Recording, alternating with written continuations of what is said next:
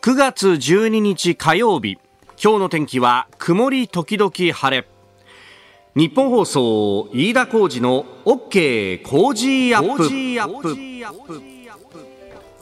朝6時を過ぎました。おはようございます。日本放送アナウンサーの飯田浩二です。おはようございます。日本放送アナウンサーの新業一華です。日本放送飯田浩二の OK 工事アッププこの後8時まで生放送です、えー、日本総屋上の温度計26.6度湿度83%まあ朝夕はねちょっと落ち着いてきたかなという感じです。そうですね。まあただ相変わらずね、えー、昼の日差しは強いし、うん、で気温も30度は超えてくると。超えてくるんですよね、うん、30度下回る日が週間予報を見るとないんですよね。あと1週間ぐらいあってもないか。ないんですよまあそうだよね。もうこのここ最近ここ10年ぐらいは9月ももう暑いよっていうようなね、はい、ええ話にもなっております。まああのー夏休みがね、もうすでにあの小学校とか中学校は開けてますけれども、はい、まあ大学はまだまだ夏休みっていうところもあって、うんうん、で、あの、この番組、アシスタントディレクターですね、いろいろ音用意してくれたりとかするのが、あの、大学生のインターンの子が入ってくれるんですけれども、もうこのぐらいの時期になるとですね、えー、夏休みにどっか行ってきましたみたいので、ね、ねえー、綺麗に肌が日焼けしてますね。こんがり、いい笑顔。ニヤニヤしながらだって歯が白いもん。おねいいね黒い肌に歯が白いとか。ねねどうですか？いや、なんでいいです？そう、笑顔でこちらを見るんですか？いや俺も負けてないぞ、ね、負けてないっていうか、もう圧倒、圧勝ですよ、飯田さんが。彼はあの、南の島で焼けてるんですけど、うん、私はあの、すべて東京。東京ですからね。そう。まあこれ9月をね、あの、過ぎて、そろそろね、あの、どっか行ってきたのみたいなことをいろんな人に言われるんですけど、はいはい、どっか行ってきたのって言われて、全くどこにも行ってないっていうね。飯田さんそうですね。昨日あの、この会社の中をふらふらしてたら、ちょうど昼過ぎになってですね、はいはい、で、10時過ぎて11 1時前ぐらいにあの高田文夫先生がちょうどビバリーヒルズでやってくると、うん、であの私このスタジオの横でですねちょっとあの作業したら「おいいだ」って言って「おめえなんだかやたらと黒いなどこ行ってきたんだ」みたいなことを いや先生実はあの私全くどこにも行ってなくてですね 子供のあの少年野球をやってって言ったら「うんそうか無駄だね」って言われて。えー無駄って。無駄っていうかね、えー、無駄にあげてんなっていう無駄にあげてるってことですか？そうそうそう無駄にあげてんな確かになっていうね おっしゃる通りでございますと。さすがやっぱり表現の仕方違うな。まあまあまあまあ、まあ、ね、そう。おなんかまああの確かにね、えー、この焼き方あのしかもだんだんと焼けてるんで、うん、全くこう皮皮がむけたりとかそういうことしないんだよね。本当ですね。確かに。そうそうだそうだ。だから私も全く何もせずにほっぽっといたんだけど、だから自分としてもさ、そんなに変化に気づいてなくて、はあ、これはでもね、あの、袖をめくると半袖のシャツを着てるんで、この肩のあたりとね、全然色が違う本当だ、飯田さん、バイカラーって感じですね。バイカラーあのね、洋服であるじゃないですか、2色になってる。おおバイカラーって感じですね、腕が。流行ってんの白と黒。バイカラー流行ってるらしいですよ。流行ってるんだ。流行ってる。そうなんだよ。バイカラーなんだよ。ちょっと待ってくださいよ。いい、いい言葉を聞いた、ね。いい言葉を聞いたって。こういうのメモっといて。えー、そうどっかで使おうって、ね、えー、腕が。腕がバイカラーっていう。すごい、綺麗に白と黒。ね。ね。うん、まあまあまあ、これ、日差しもね、まだまだ強いという時期ですんで、えー、ご自愛いただいて、で、外でね、仕事してらっしゃる方、まだまだ、あ熱中症が。注意が必要ということでございますね、はい、今日もまあぼちぼちやっていきましょう。9月も半ばでやってまいりました。あなたの声を届けますリスナーズオピニオン。この傾向ジアップはリスナーのあなたコメンテーター私田新業アナウンサー番組スタッフみんなで作り上げるニュース番組です。えメールそしてツイッター改め X でぜひ番組にご参加ください。え今朝のコメンテーターはキャノングローバル戦略研究所主任研究員の峰村健二さん。この後6時半過ぎからご登場です、え取り上げるニュースまずは中国の空母3頭が昨日台湾の南東沖を航行したというニュース台湾をめぐる情勢について、えー、そして6時50分過ぎニュース7時またぎのゾーンは北朝鮮の金正恩氏が今日プーチン大統領と首脳会談かと、えー、列車で出発をしたということが韓国のメディアなどが報じております。そして7時10分過ぎのおはようニュースネットワークのゾーンは G20、えー、中国の李強首相とアメリカバイデン大統領が会談を行ったとのことそして教えてニュースキーワードはアメリカ同時多発テロから22年とまあ今日は9月12日ですが、現地は11日の今、夕方から夜というところです。ニューヨークでは追悼式典が行われております。それから7時40分過ぎのスクープアップのゾーンは内閣改造自民党役員人事。まあ、総理は昨日ね、いろんな人に会っておりました。メール、ツイッター、こちらです。メールアドレスは、コージーアットマーク 1242.com。アルファベットすべて小文字で COZY で cozy です。 cozy アットマーク 1242.com。ファックスは0570-021242。0570-021242。ツイッター改め X は、ハッシュタグコージー1242。ハッシュタグコージー1242です。今週は3話種類、イーチコ下町のハイボール 350ml 缶24本入り1ケースを毎日5人の方にプレゼントします。いただいたオピニオン、この後ご紹介します。本音のオピニオンお待ちしています。ここが気になるのコーナーです。スタジオ長官隠しが入ってまいりました。えー、週末、昨日はね、えー、一般紙、新聞休刊日であったということもありますんで、えー、週末の日曜日のニュースなども含めて、えー、ちょっとね、今日は紙面が分厚くなっております。で、えー、朝日新聞はあ、モロッコの地震について、崩れた天井、実際は孤児になった。えー、モロッコ震源近くの山村ということで、まあ、モロッコの中部で、えー、8日夜マグニチュード6.8の地震が起こりました、えー、この新聞の後半の時点では犠牲者2497人ということが書かれております、えー、もう3000人に迫るというところになってそして、えー、生存率が急激に下がっていく72時間、えー、発災後72時間というところを迎えております。えー、それから読売新聞は闇バイト狛江強殺指示再逮捕へという、えー、容疑で4被告今日にもという強盗さ強盗事件、えー、SNS の闇バイトに絡む強盗事件のうち狛江の、えー、住宅で、まあ、1月に高齢の女性が襲われ死亡したという事件について、えー、警視庁は今日にもフィリピンから2月に強制送還された男4人を強盗殺人容疑などで再逮捕する方針を固めたということです。まあ、これ読売一面トップで報じておりますが、まあ、各紙各社報じているというところで先ほど新アナウンサーのねニュースの中にもありました。えー、それからあ内閣改造に絡んでのね、えー、新聞事例一面トップというのは毎日産経、えー、毎日小渕選対委員長浮上森山氏は総務会長案明日内閣改造、えー、それから産経新聞総務会長に森山氏内閣改造当当人事、えー、小渕氏選対委員長木原磯崎副長官は交代と、えー、いうことが出てきております。まあ、このあたりについてはね、後ほど、えー、今日のコメンテーター、峰村健二さんとまた深めていこうと思っております。さあ、そして気になるニュースでありますが、まあ、各紙、中の総合面や経済面で触れているところですけれども、うん、まあ、ビッグモーターのね、この中古車の修理、事故車の修理等々の不正というものに関しては、まあ、かなりね、報道されてきて、そして、まあ、これは業界全体の問題じゃないかということも言われておりましたけれども、えー、やはりそれが出てきたなというのが、えー、中古車販売大手ネクステージという会社の、えー、社長が辞任をしたということで、まあ、これは保険契約の捏造に絡む隕石だということでありますが、まあ、この方あ同業のビッグモーター出身で2016年にこの会社に顧問として入ってそして、えー、去年2月から社長をされていたということでありましたが、まあ、営業実績に応じたインセンティブというものをこう強化した、まあ、そこの部分で、まあ、保険の捏造等々、えー、これしかもネクステージという会社は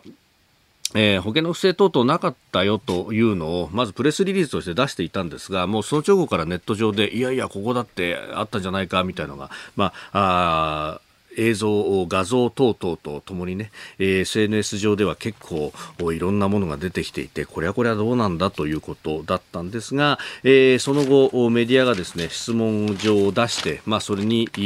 回答したところで、いや、調べたところうちもありましたね、みたいな、え、感じになったと。創業者の広田会長が今後は社長を兼務するんだということで、え、ありますけれども、やはり広がってきているなというところ、そして、まああ保険、えーね、損保各社に関しても金融庁の特別監査等々が、えー、入っていると、まあ、そっちの業界にもこれつながっていくよねという話は前から言われてましたけれどもやはりというところで、えー、あります。えー、それからですね、えー、もう一つ、これはちょっと地域のニュースということで、えー、ツイッター上でですね、これを教えてくれた方がいらっしゃいましたけれども、うん大阪あのですね、大阪府の富田林市を中心にして路線バス事業を運営している金剛自動車という会社があるんですけれども、えー、ここがですね、えー、12月20日をもって、えー、路線バスを廃止すると。路線バス事業を廃止するということが、えー、報じられましたうん原因は運転手の運転手さんの不足それから、えー、各種コストの増大ということで、まあ、路線を維持していても赤字になってしまうしということで、まあ、あの今年5月に自治体側は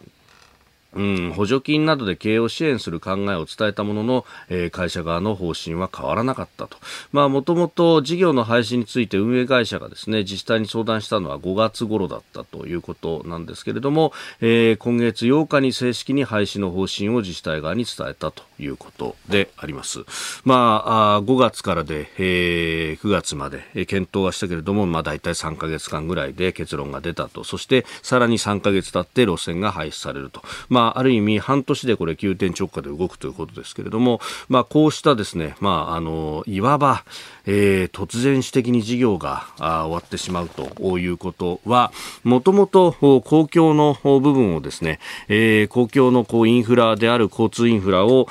民間に任せておくということが無理があるんじゃないか、特にローカルの路線に関しては無理があるということは、まあ、前々から言われていたんですけれども、まあ、この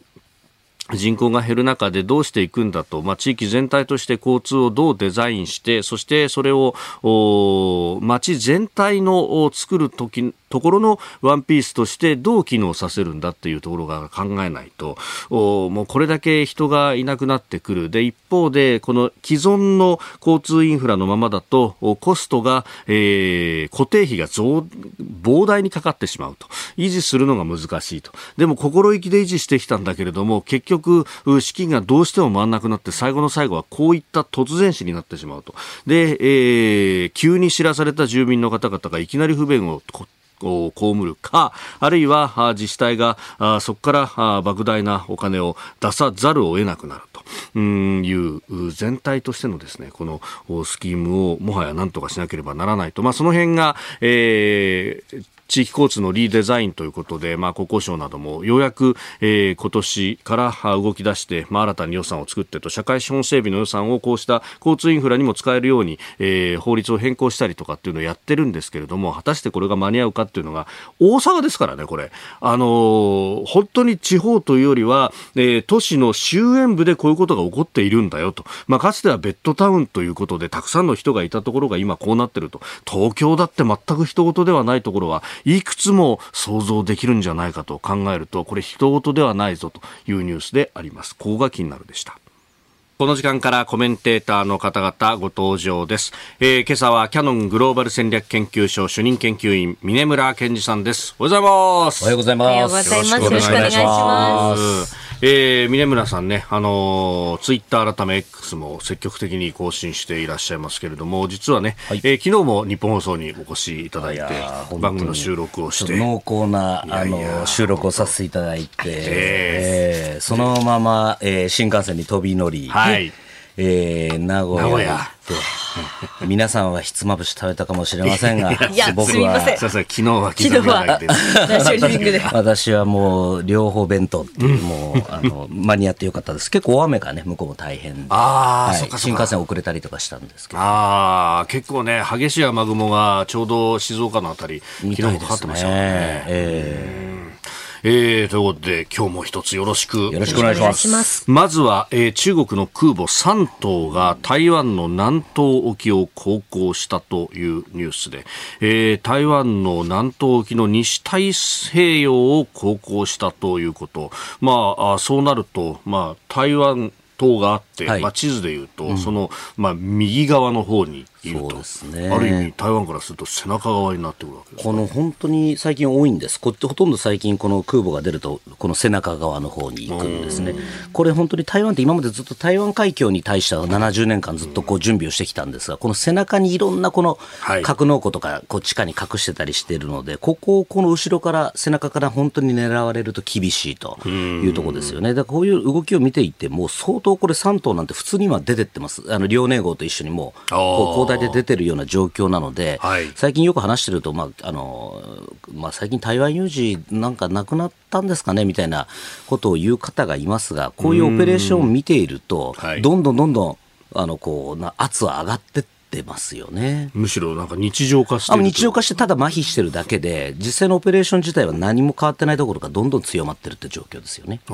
うん、これはどうなんですか？やっぱり前々からあるシナリオを着実にこう上げてきてるってことになるそうなんですね。これ中国の実は軍事戦略もともと旧ソ連軍のやり方を結構学んでるところがあってそうするとこうソ連軍の考え方ってあの分かりやすく言うと一つずつこう段をこう上げていくエスカレーションを上げていくこうエスカレーションラダーっていうこういう曲線を描くようなイメージですよね、うん、緊張のはしごみたいなものが上がっていくと。ね、はい、というようなやり方でやっていくと今結構いいとこまで上がってってるっていいとこったら緊迫度が上がってってるっていう状況になってますよね。うん。まあこれねまずそもそも中国人民解放軍海軍には空母がなかったところから、はい、それをまず持ってきて、はいで、さらに改造し、はい、自分たちでこの山東という新しいのを作って、はい、さらに3隻目ももうすでに進水していてそうですね、3隻目。で、今度は、えー、と4隻目はもう原潜じゃないかと言われてますね。原子力機関を積んで、はい、原子そうですね。原子力空母ですか。もうこれ、いわゆるアメリカ並み。まあ、スペックはまだ低いとはいえ、かなりですね、こうなってくると。もうだから3隻で大体もう常にこう空母が、はい、あのいるような状況が作れますので、ローテーションができる、ローテーションできますからね、そうすると、うん、あのかなり、私がだからこの最初に、えー、世界的に初めてスクープ、この中国の空母建造計画って書いてあるのは2008年の12月30日。ですから、このたったわずか10年ちょっとですよね、はい、本当に計画よりちょっと遅れてますけども、ほぼできてるっていうのが今の中国の軍の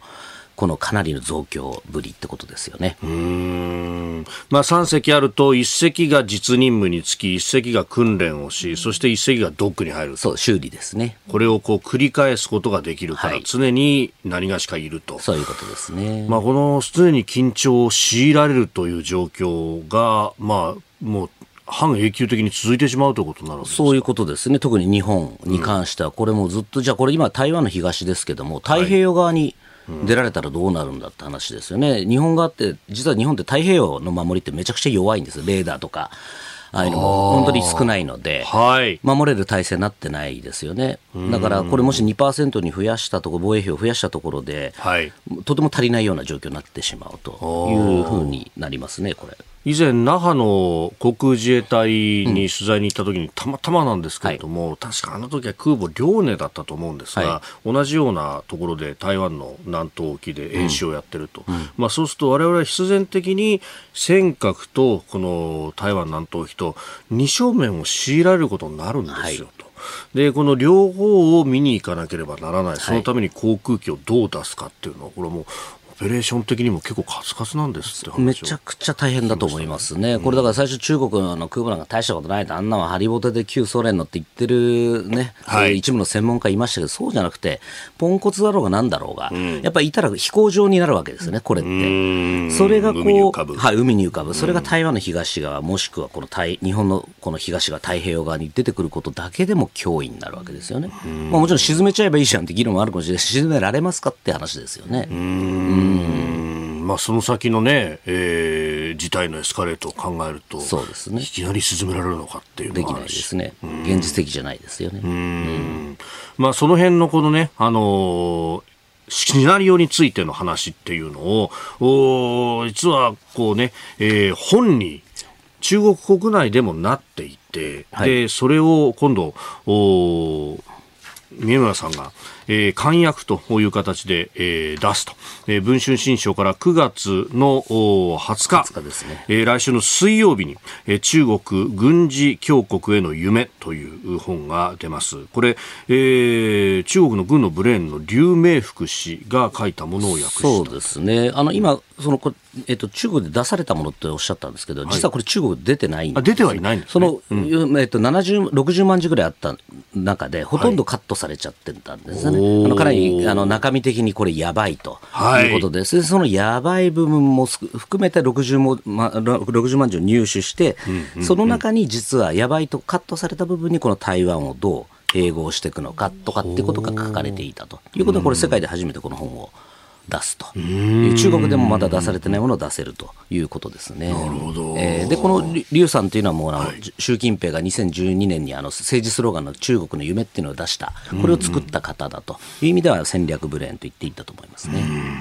えー、今日はこちらの本5人の方にプレゼントです。本プレゼントと書いてメールでご応募ください。 cozy アットマーク 1242.com です。締め切り今日の深夜0時まで、えー、発表は発送をもって代えさせていただきます。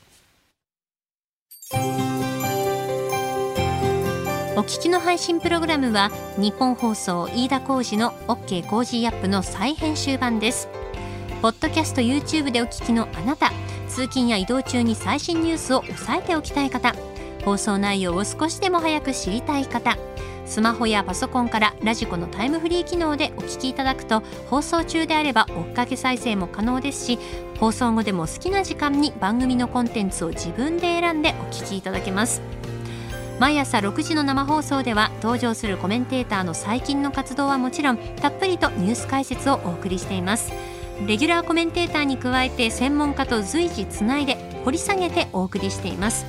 日本放送のエリア内でお聞きの皆さんラジコラジコのタイムフリーでチェックしてください。ツイッターでは最新情報を発信中。ぜひフォローして番組にご参加ください。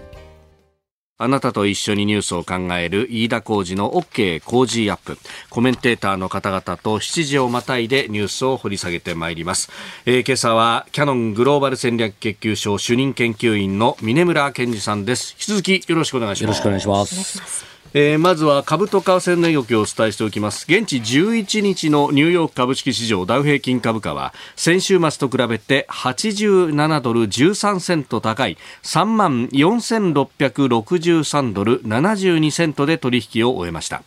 ハイテク銘柄中心のナスダック総合指数は156.37ポイント上がって1万3917.90でした。一方、円相場は1ドル146円50銭付近で取引されております。えー、アメリカの利上げ観測の後退を背景に3営業日続伸だったということです。えー、では、この時間取り上げるニュースはこちらです。北朝鮮の金正恩氏が今日プーチン大統領と首脳会談か。韓国メディア朝鮮日報によりますとアメリカと韓国の情報当局は今月10日に北朝鮮の金正恩総書記がロシアに向け平壌を出発したとみられると報じました。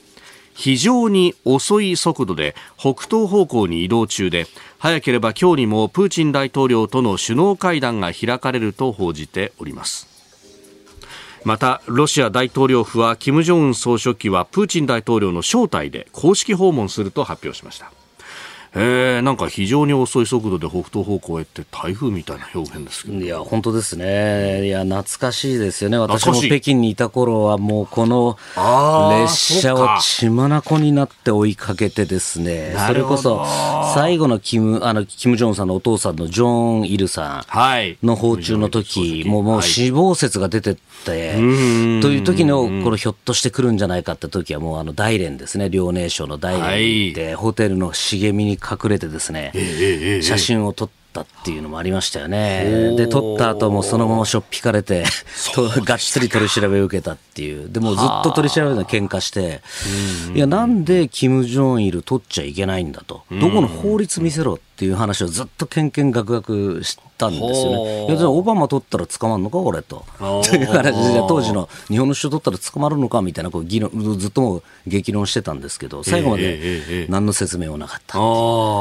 いいからお前違法なんだっていう。北朝鮮問題っていうのは敏感なんだって言われたんですけど、ロシアだとどうなるんでしょうかね。ロシアでも。そうですよね。ねまあこれね、あの、父である金正日総書記は飛行機がとっても嫌いで、そうですね。とにかく列車で移動するんだという人でしたが、まあ今回はまあウラジオストクだからというのもあるのか、まずは列車で移動という。うん、これまあいろんな説がありますけど、一つこのやっぱりこのお召し列車、に乗ることのこの権威っていうところもあると思います。かなりものすごい長いですし、中の写真っていうのを見たことありますけども、もう本当に豪華な。このななんとかエクスプレスみたいな、もっとすごい豪華なやつなので、それがまあ権威づけっていうのが一つ、あとはそのそかなりこう頑丈に作っているので、テロ対策っていうのが二つ、で3つ目でいうと、これ、確か、えっと、でこいというか、あのダミーもあるんですね。あそういう意味ではその襲撃とかをされづらいと。いうところはありますよね。まあ、あともう一個言うと、あの、はい、今、あの、高麗航空北朝鮮のですね、はい、国営の、私も、あの、2018年平壌には行った時に乗りましたけども、まあ、なかなかワイルドな飛行機ですよね。当時の旧ソ連が作ったやつですから。ああ、機体もそうですよね。イリューシンとか使ってる、ね、そうですね。うん、もうなかなか、あの、どうもこれ安全性は微妙じゃないかと。だから、あの、以前確か、えー、2018年でしたっけ、キム・ジョンイルさん、ジョンウンさんがあの、ベトナム行った時に、はい、あの中国国際航空を使ったっていうのも確かに気持ちわかるよなっていう感じでしょうね、そこは。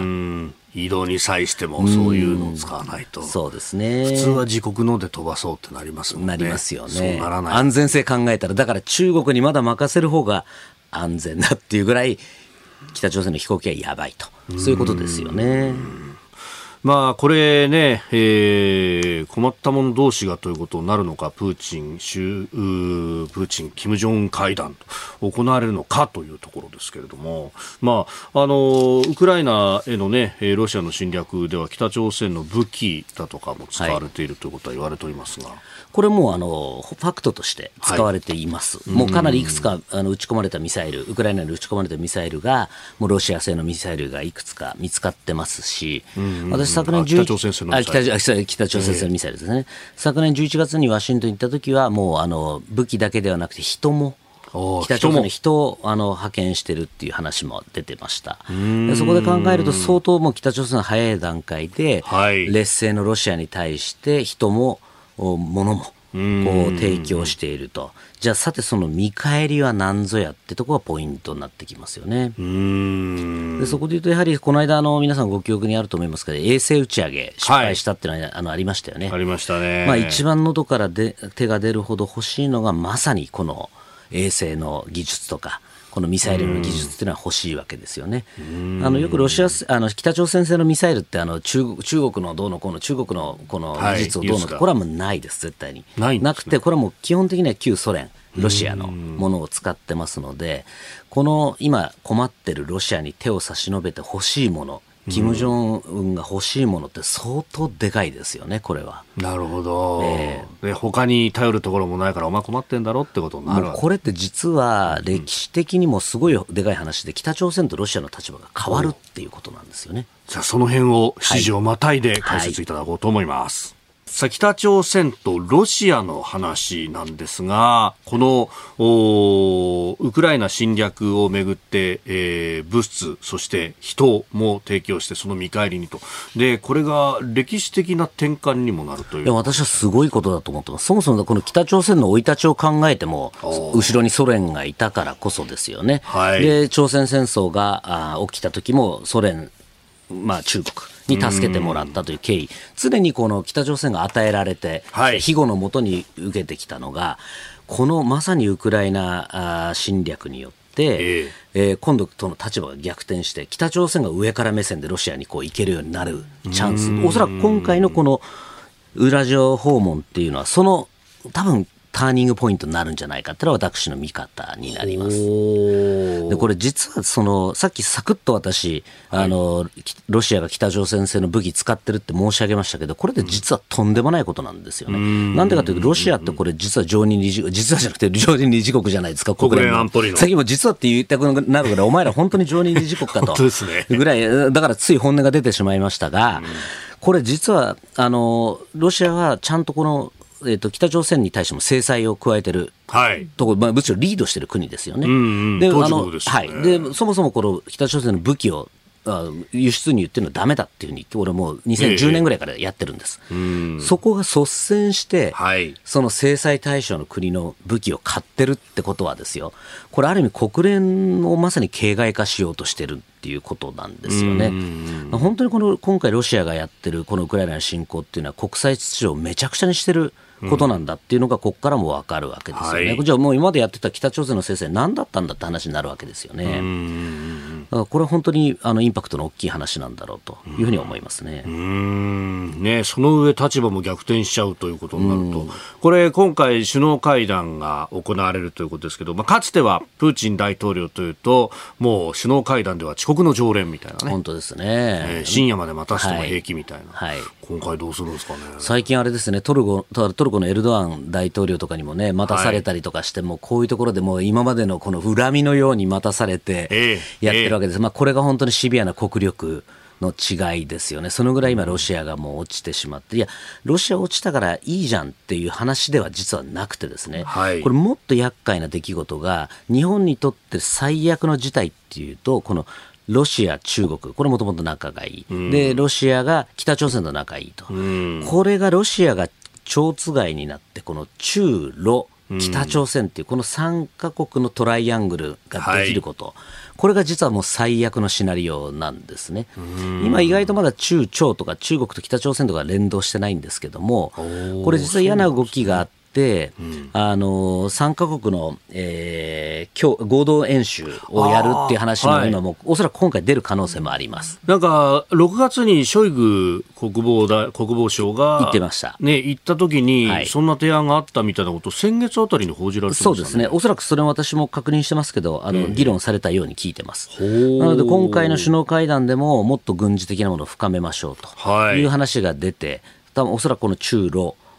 北朝鮮のこの軍事演習って流れにいくと思うんですね。これ本当に3つの核を持った国が演習をやると、それに対して日本が対処しなきゃいけないってなってくると、これ、かなり厳しい事態に追い込まれるだろうと。実はこの中朝軍事演習ってやってるようでやってないんですよね。やってないんです、ね、やってないです。ここは中国と北朝鮮、あの一応、同盟はあるんですけども、はい、条約上はありますが、ええ、そこまで進化してないんですね、深まってないんですよね。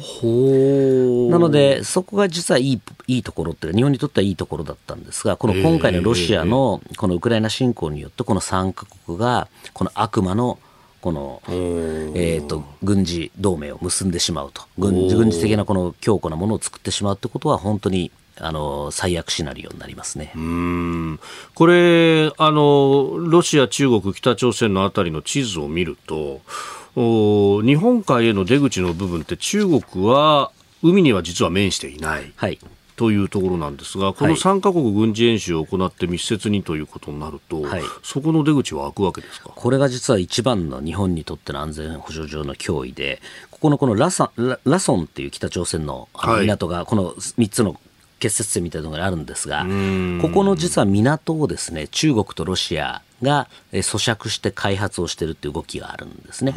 でここにもしも中国の船が止められるようになると、はい、今度はさっきの話に戻りますけども今までの日本の脅威っていうのはこの尖閣の方とか例えばこの南西諸島の沖縄の方しかなかったのが、はい、日本海側からもこうプレッシャーを受けるようになってくる。これまさに二正面になってくるんですね。そうなってくると今度日本海側にもリソースを割かなきゃいけないってなってくるとものすごく厳しい状況になる。でさらにはこの空母がどんどん増えてきて中国の空母が増えてきて、はい、太平洋側にもこの出てくるようになるともうまさに日本が囲まれるようになってくるとこれそもそももう日本の防衛の今までのこの防衛政策が根本的にもうぶっ壊れるという状況になるわけです。うんえー、ということでニュース7時またぎお送りしてまいりました。おはようニュースネットワーク。取り上げるニュースはこちらです。G20 で中国の李強首相とアメリカのバイデン大統領が会談。中国外務省のモーネ報道官は昨日の記者会見でインドで行われた G2020 の国と地域の首脳会議に出席した李強首相がアメリカのバイデン大統領と短い会話を交わしたと明らかにしました。モーネ報道官はバイデン大統領から李強首相がアメリカは中国経済が成長し続けることを望んでおり経済発展を妨げることはないと伝えられたと述べました。またアメリカのバイデン大統領も会見で李強首相と米中関係の安定について話したことを明らかにしております。えー、週末 G20 が行われて、まあ、ここに習近平氏は来なかったということでありましたが、バイデンさんと李強さんは話したと。うん、うん話したとはいえですか、まあ、軽く立ち話、まあ、しないよりはいいけどって話ですけど、まあ、特に今のこの習近平一強体制になると、この李強氏と話したところで何の意味があるんですかってところはありますよね。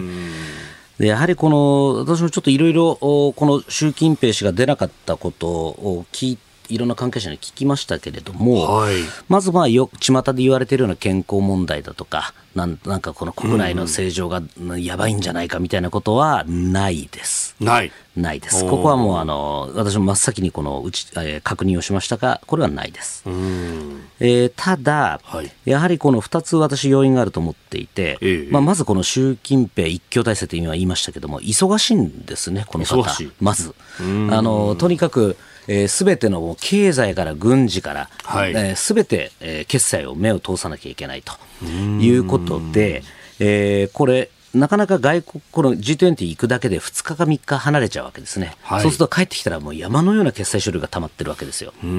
となってくると、なかなかこれ、気軽にはいけないよねっていうのがあるわけですね。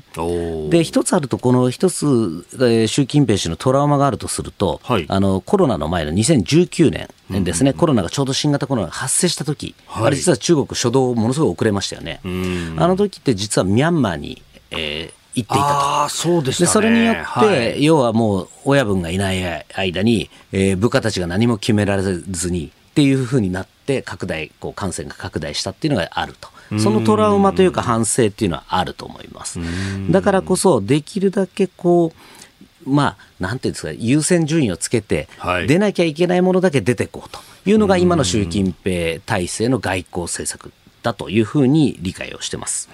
でその中でいうとこの G20 ってもともとこれ中国とかも結構力を入れてたものなんですけども、やはりこれ邪魔者がたくさんいるわけですね、G20 って。いっぱい数が多いので、中国から取ってみればもう一番邪魔なのはアメリカですね。でまあ最近インドとも関係悪くなってきてるよねと。いうところもありですね、はい、あんまりこの習近平中国にとってみるとそんな気持ちいいあの舞台ではないわけですよ。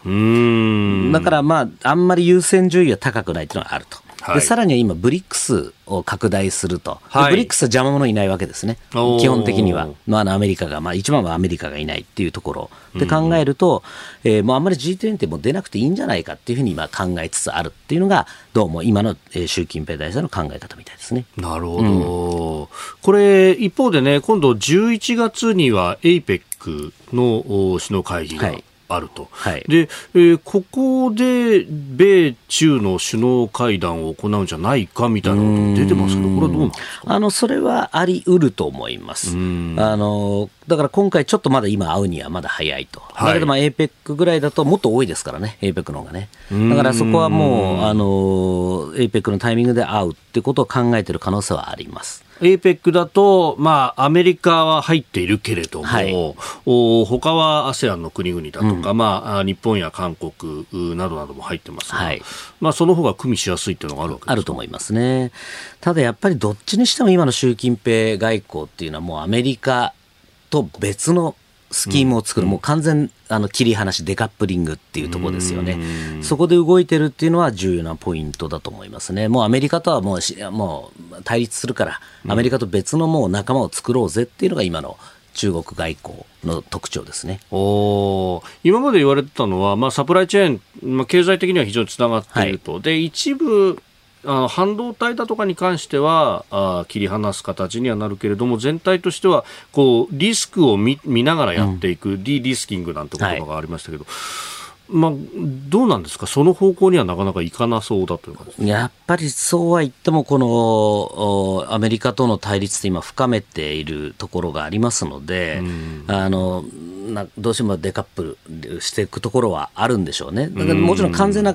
切り離しはできないにしても、はい、外交ではやっぱりそのマルチのそのいろんな国が集まる会合っていうのは、ええ、もう中国チームっていうのを作ろうというのは長期的には考えていると。思いますね。だからこそ今アフリカとかそっちのにこうどんどんどん力を入れてるってところがありますね。グローバルサウスの方ですね。うん。まあ、その辺でね、えー、外交についても、うん、まあ、習近平氏が当然いる、一個一個決めていくんだと思うんですけれども、外交やってた秦剛さんっていうね、外務大臣もいなくなっちゃったし、うん、で、ここのところまた今度、軍の方の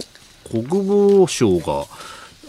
あんまり表に出てきてないぞみたいな話題になってきますね。これは実は私も今最もえー、関心事項で、はい、まずあの習近、まあ、秦剛氏、この間もあの番組で私申し上げましたけども、一番の習近平氏の右腕中の右腕ですよね、もう超ロケット出世をしたと、はい、でさらには習近平氏があの軍改革で、もう肝入りで作ったミサイル部隊と、あロケット部隊とい。うと、ロケット軍ですね、ここのミサイル部隊をトップから全部すげ替えて、大体もう7、8人、あの今、取り調べ受けてるって言われてますけども、いなくなった、これ2つ目、はい、で3つ目がこの李承福さんという、このもともとこの人もあのミサイル、ロケット部隊の人ですけども、国防大臣も2週間今、えー、どうも動静がないと。で、この人はもう本当に習近平印のがっつりの人。はい、つまり、えー、ミサイル、ロケット軍、えーえー、李承福国防大臣、はい、秦剛外務大臣って、これみんな一番習近平氏に近い人たちがみんな、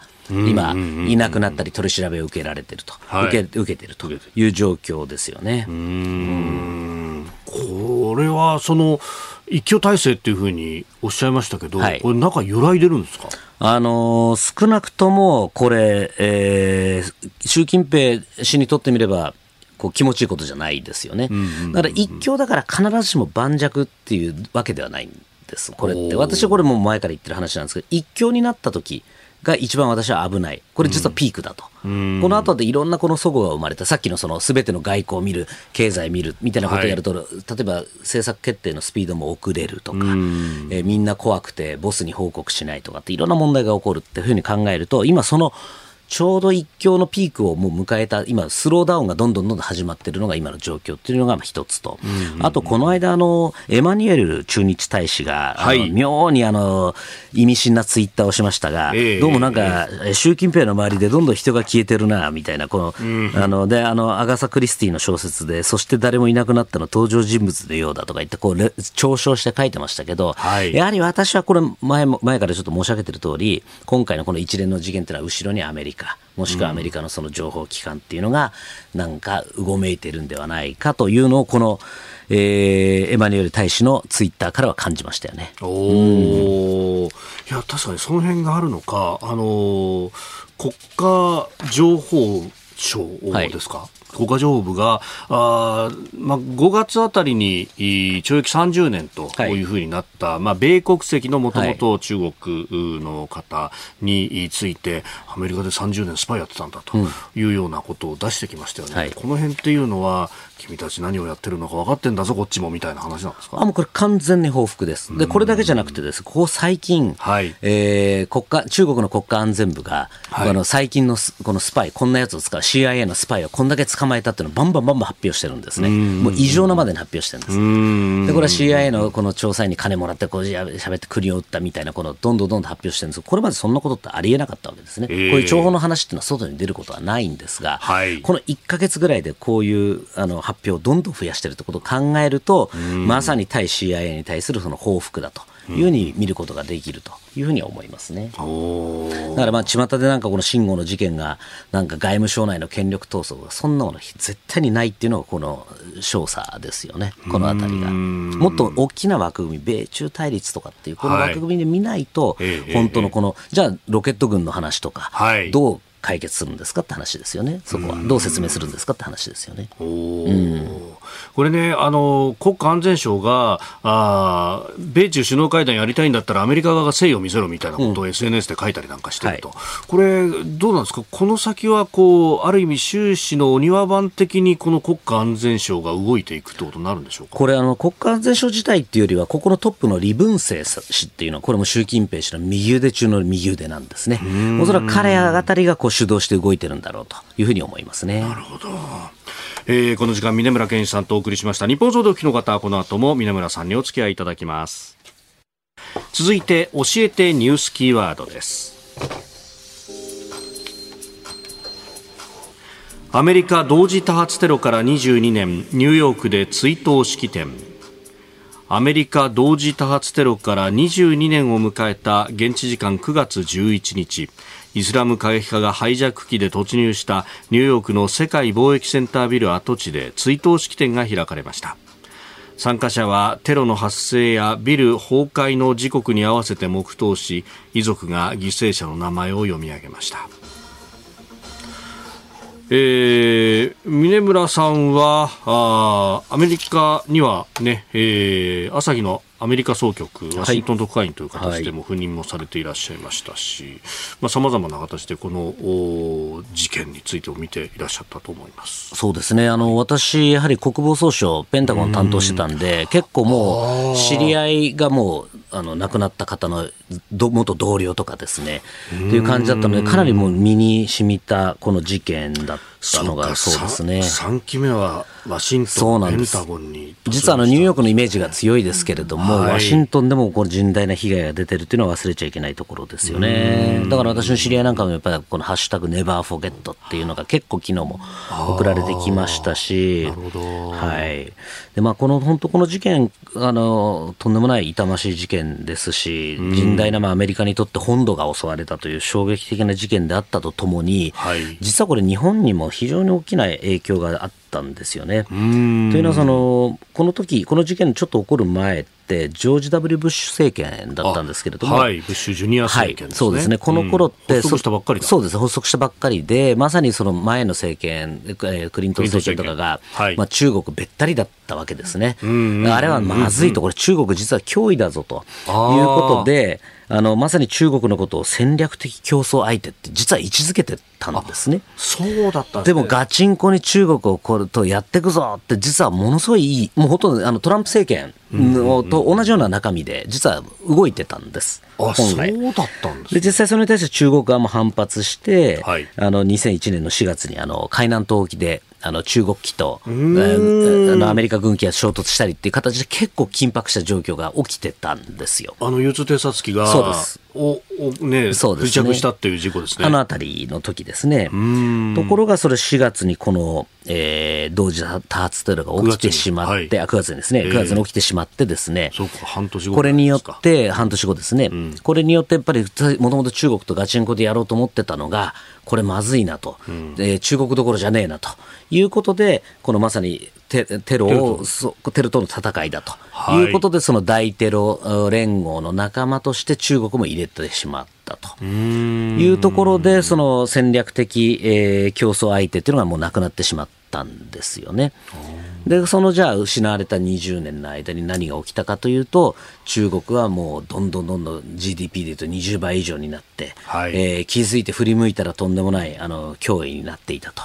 いうことで言うと、まあ、あまり言いたくはないですが、歴史にもしイフがっていうところで言うと、この事件が起きてなければ、もうちょっとこの今の米中関係とか国際秩序とかいうのはもっと変わってたんだろうなっていうのは、いつもこれ、この時期が来ると考えてしまいますよね。あうん、確かに中国国内でも、そのウイグルの方々に対する監視体制だとかっていうのも、基本的にはテロ対策だっていう文脈で、で、これはアメリカだって文句ないでしょっていうのが、中国側の言い分としてある、ね、そうですね、正当性になりますよね、これが中国側にとってみると、うん、ね、ほな、同じなんとなく、なんとなくイスラムじゃないみたいな感じでやって、だからそこも目つぶってたわけですね、しばらくウイグルの問題については。ってことを考えると、これ、実は一番、まあ、えー、この事件によって、えー、いわゆる漁夫の利的なものを得たっていうのは中国はその一つなんだろうというふうには思ってますね。うん。まあ、その後、ね、テロとの戦い、アフガニスタン、そしてイラクと、まあ、行くところ、特にアフガンは、はい、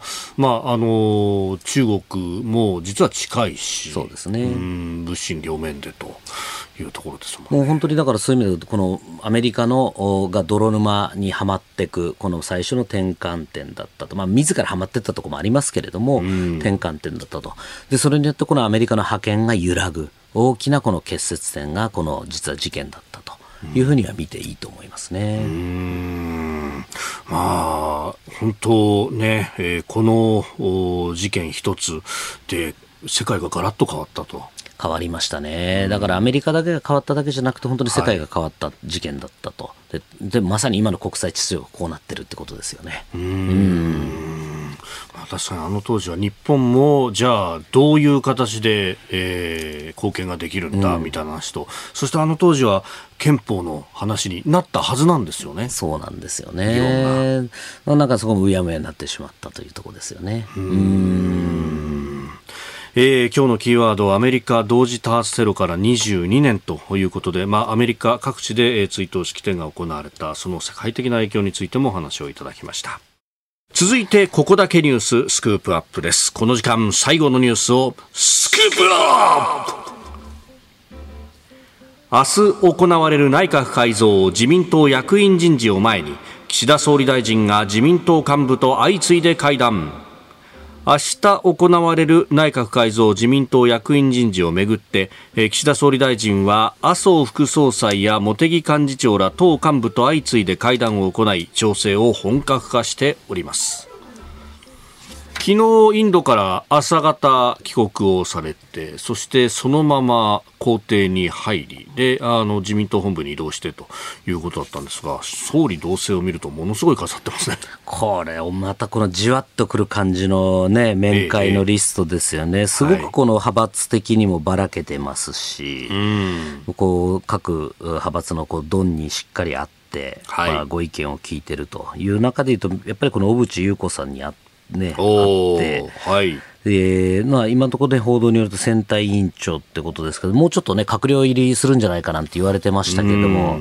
やはりね、あの、はい、皆さん、ご記憶に新しいドリルの話が。あって、とてもやっぱり会見、閣僚だと会見やんなきゃいけないですから。定例会見がね、はい、あの、閣議後に必ずありますから、ね、まあ、何の大臣やっても、えちょっとすいません、あの、ところでドリルの件ですがって話になると、多分、そうですね。えー、っていうところなんだろうなって。ねかつてその政治資金に関する、まあ、スキャンダルの中で、事務所にあるその証拠が入ってるとされるパソコンドリルで穴開けて、おじゃがりにしたなかなかすごいですね、なんか今の話じゃないみたいなね、いつの話だっていうぐらいのインパクトのある話でしたけども、すごいですよね、事務所にドリルが用意されてたのすごいですよね、だからきっとあったんでしょ、なんかマニュアルがね、やばくなって、ガサ入れマニュアルみたいなのがあったかうやったら分かんないですけども、いや、そこで考えると、これ、結構今回の人事を見ると、もともともっと目玉、はいをこう女性たくさん入れてとか、こう鼻のある人入れてみたいなあの報道がありましたけれども、結構実は意外と地味な、はい、むしろそのリスク回避内閣なんじゃないかっていうのが私の今のところの見立てではありますよね。つまりもう、この結構、ここのところ不祥事めちゃくちゃ多かったじゃないですか。はい、あの、まあね、あのエッフェル塔の写真事件とかね、あ,、の、松川さん、はい、はい、の件とか、まあ立て続けに、この自民党のなんかミスがたくさんあったと、あとはまあ結構私大きいと思ってるのはあの秋元議員のあの逮捕された、はい、風力発電をめぐるですね、はい、あんなのも結構インパクトでかい事件です。普通だったらあんなの事件が起きたら、結構内閣支持率どんと下がるような事件なので、はい、このあたりを見て、もとてもじゃないけど、この近々目玉でどんとぶち上げて支持率上げて解散してなんてことはもうとても考えられなくなったっていうのが今のおそらく状況で、このまあこういう面会のバランス型。はい、でちょっとまずそうなリスクのある人を外してと。むしろ安定っていうのをこう選びつつあるのかなっていうのがこのあの面会した幹部なんか見るとあの類推はできますよね、まあ、そのあたりでリスクとなると例えば木原官房副長官であるとか。そうですね。ねあの木原さんも含めて副長官は変えるみたいなのがすでに報道でね出ていたりもしますね。まあ、あの他の副長官、まあ、別にしても木原さんに関して言うと、これ結構じゃあ後任誰なんだって話ですよね。ここの岸田政権の政策を作ってきたのは木原さんだっていう政策どころか岸田政権をさもう最初から作ったのは実は彼なんですよ、木原さんなんですよね。で実はこの宏池会、私もあの総裁選、昨年前回の総裁選の時にこういろいろ取材してましたけれども、はい基本的に岸田さん支えてた人ってずっとあの最初に総裁選出た時から支えてた人って唯一一人しかいない、うん、それはまさに木原さんだった。木原さんだけがもうずっと支えてきたらしいんですね。他の宏池会の人たちはどっちかっていうと割とほら宏池会って貴族じゃないですか、はい、でなんか俺のが首相だみたいな人が結構やっぱりいるみたいの中でやはり木原さんはその岸田さんに対する忠誠心高くて、はい、まあ、もう本当にコアの一番こう支えてた人だったと。いう彼が、まあ、今回抜けることによってどうなるのかっていうのはこれちょっと読めないですよね。まあ、まさにその安倍政権でいた時の菅さんみたいな菅官房長官みたいな存在だと思うんです。そうやってもうテレンテグダの部分も含めて支えてきた部分がそうですよね。この人、まあ、もちろんこのリスク、まあまあ、最大のリスクの一人だとは思うんですけれども、まあ、スキャンダルがいろいろまあね、すごいありましたので、うんまあ、真偽は分からないですけれども、はい、このあたりをまあ考えてのことだとは思うんですが、じゃあ、誰が代わりにこのマネージをしていくのかっていうところは、これは一つの注目ポイントでしょうね。うまあね、それからあの処理水の話、まあ、汚染水というふうに言った野村農水大臣だとか。いや、まあ、あの人なんかも即刻クビですよね、普通だったらね。もう、しかも、あの失言2回しましたよね、処理水をめぐって。はいもうなんかそもそも的確としてもあれですし、まあね、安倍政権の時とか菅政権の時だったら速攻クビですよね、その時点でね。あうんこのぐらいのインパクトのあるいや、あると思いますよ。やはりその農水大臣、でかいじゃないですか、まさにその、まあ、所管でもありますから、ね、所管ですから、所管大臣があんなポンコツなこと言ってるってのも、これ、とてもじゃないですけども、普通だったらクビですよね。本来ならあそこでこう、即クビにしとけば、ある意味、もっとこのダメージ、政権のダメージはさももっとこう軽減できたと思うんですが、結局、これ、じわじわやって、この、で、ひょっとしたら実はこの内閣改造の目玉は、あのね、野村大臣をクビにしただけだみたいな形になっちゃうじゃないですか。やっぱりインパクトが小さいですよね、そうすると。うんまあ、野村さんは茂木派で参院でということがありますんで、まあ、それもあったのか、党本部で面会した一番最初は関口参院議員会長、茂木派。茂木派ですよね。うん、これもじわっときますよね。ちょっとオタク、マジ勘弁してください。もうちょっとまともなの出してくださいよって言ったのか分かんないですけども、まあ、かなりこのの茂木派を中心に会われてますよね。茂木幹事長にも会われてますし、まあ、小渕さんも茂木派であると。はい。まあ、あと、この安倍、旧安倍派ですよ。まあ、安倍派にもあれですね、あって世耕さん、萩生田さん。萩生田さん2回会ってますもんね。あの、公邸で午前中に1回会ってるようですね、うん、総理同棲を見るとね。そうですね。まあそういう意味ではこの最大派閥の意向っていうのはやはり重要だろうと。いうところですし、まあね、あの基本的にも安倍派としては、あの岸田さんを支えていくっていうところでは一致してるんだろうと、まあ、そこをももう一回こうコンファームしたんだろうっていうのが今回のこのリストから浮かび上がりますよね。でこのリストを見ると、まあ、基本的に大派閥の人たちに合ってるよねと、茂木派、安倍派、はい、麻生派、麻生副総裁、まあ、それから、まあ、谷垣グループに関しては、まあ、高知もともと高知会と一緒だった近いというのがありますが、はい、まあ、やっぱり異色に見えるのは森山選対委員長と合ってるよね。そうですね。これ、森山さん、一時はこの、ね、幹事長にもなるんじゃないかという話ありましたが、はい、私、いろいろ聞いてると、岸田さんはかなり頼りにされてる。はい、特にこの、えっ、ー、と、この党内のことについては、党務に関しては森山さんの意見をかなり聞いてると。いう話は聞いてますねあ、まあ、森山さん、総務会長を検討というのが今日の新聞事例では出てますけど、ね、そうですね、まあ、あのそういう意味では重要なポジションについていただくと。いうのが岸田さんの意向なんでしょうね、まあ、総務会全体の意思決定機関であるとあの重要ポストではありますね。ことですよね。はいそうすると、まあ、党内で意見が割れるようなところをまとめるっていうポジションになるわけですか、この森山さんのこのなんですか調整能力っていうのはやっぱり皆さん本当にすごいっていうふうにおっしゃってるのでこの辺りをしていくんでしょうね、やはりこれどんどん支持率が下がってくると、はい、ぐちゃぐちゃぐちゃと党内でいろんなこう、ね、反発とか火種が出てきますのでそこをこう森山さんがぐぐっとグリップしていくっていうところを期待している可能性ありますよね。